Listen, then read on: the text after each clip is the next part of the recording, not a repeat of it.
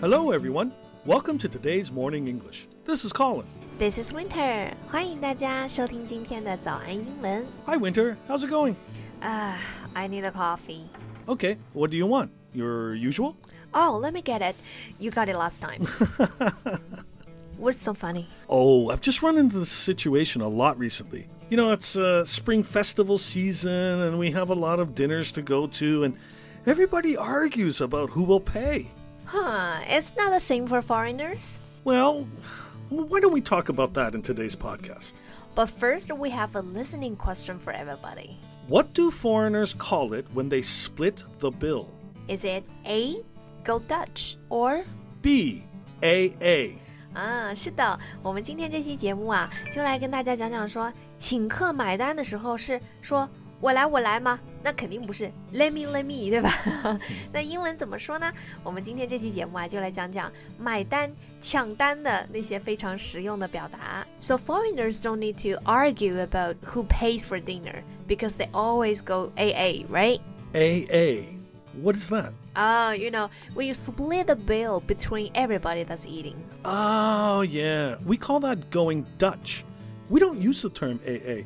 I never heard that until I came to China. Now, it seems that many Chinese people think that foreigners always go Dutch, but for myself, I haven't done this often. Really？那我们说的 A A 啊，在英文里面啊，我知道确实不这么说，对吧？刚刚 Colin 有跟我们讲说，他们说的正确的这个说就是各付各的单，就是 A A 的这个说法啊，其实是 Go Dutch。 Yeah.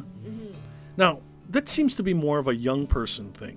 You know, university age, they may not have a lot of money, so they split the bill quite often. 呀、好像确实是这样的。我们观念上觉得好像、呃很多外国人都是 A A，对吗？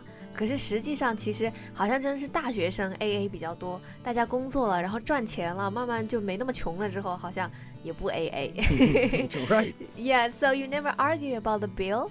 你们不吵着买单的哈？Argue about the bill. Well, sometimes. But usually it's clear long before we even sit down for dinner who will pay. How so?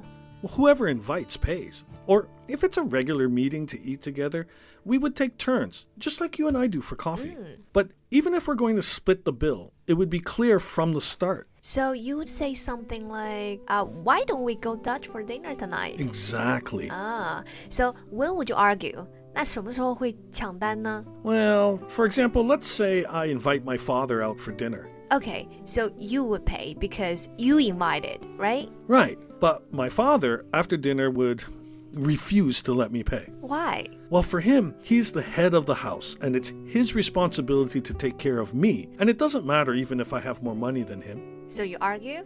Well, a little, but I will always back down to my father and let him pay. It's part of respecting him. Well, that sounds just like China.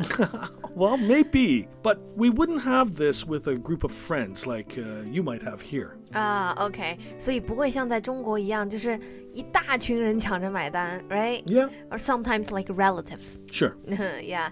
Any other instances where you would argue? Well, the only other one would be if you invited your boss out. He or she might refuse to let you pay, and you would let them pay. 嗯、y e a h well, anyway, he or she could just call it a staff meeting and let the company pay for it all. Yeah, so what will people say if they're going to pay for dinner？那如果我们真的你就是决定了要抢单的话，那用英文可以怎么说呢 Well, we might say, hey, do you want to have dinner tonight together? It's on me. ？It's on me means I will pay, right? Yeah. 嗯哼，It's on me 不是在我身上啊，呃，也是在我身上了，是账单在我身上。放在我这儿，对吧？嗯账单放在我这儿，那就是我买单的意思了。And this is always done before the meal. Well, usually, but sometimes someone at the table might pick up the bill and say, it's on me tonight. Or another way they might say it is, I've got it. I've got dinner tonight，不是说我拿到了晚餐，而是说我拿到了晚餐的账单，我付，对吗 Right, 嗯 right. I've got dinner tonight. You do? Great! No, I mean that as an example sentence. Okay, I just repeat the example sentence. Ah. I've got dinner tonight. 我请晚餐。 Okay, well, yeah, that- that's a, that's a good example. Oh, um, and another way people say this is um, that they will pay is my treat. It's my treat tonight. Great! Oh, that's just another example, right? Right. it's my treat tonight. 也是今晚我请客的意思。Treat means A treat is something that you give like uh, children or there's something nice to have. yeah, and for free, right? Yeah. You just give to them. Yeah. Yeah. Uh, so it's my treat. 就是说我请客。But really, do you want to have dinner tonight? Are you sure? Yeah. Okay, that would be nice. Great. It's on you. Well, that's all we have for today. Don't- Well, thank you for joining Morning English. This is Colin. This is Winter. See you next time. See you. This podcast is from Morning English. 学口语就来早安英文。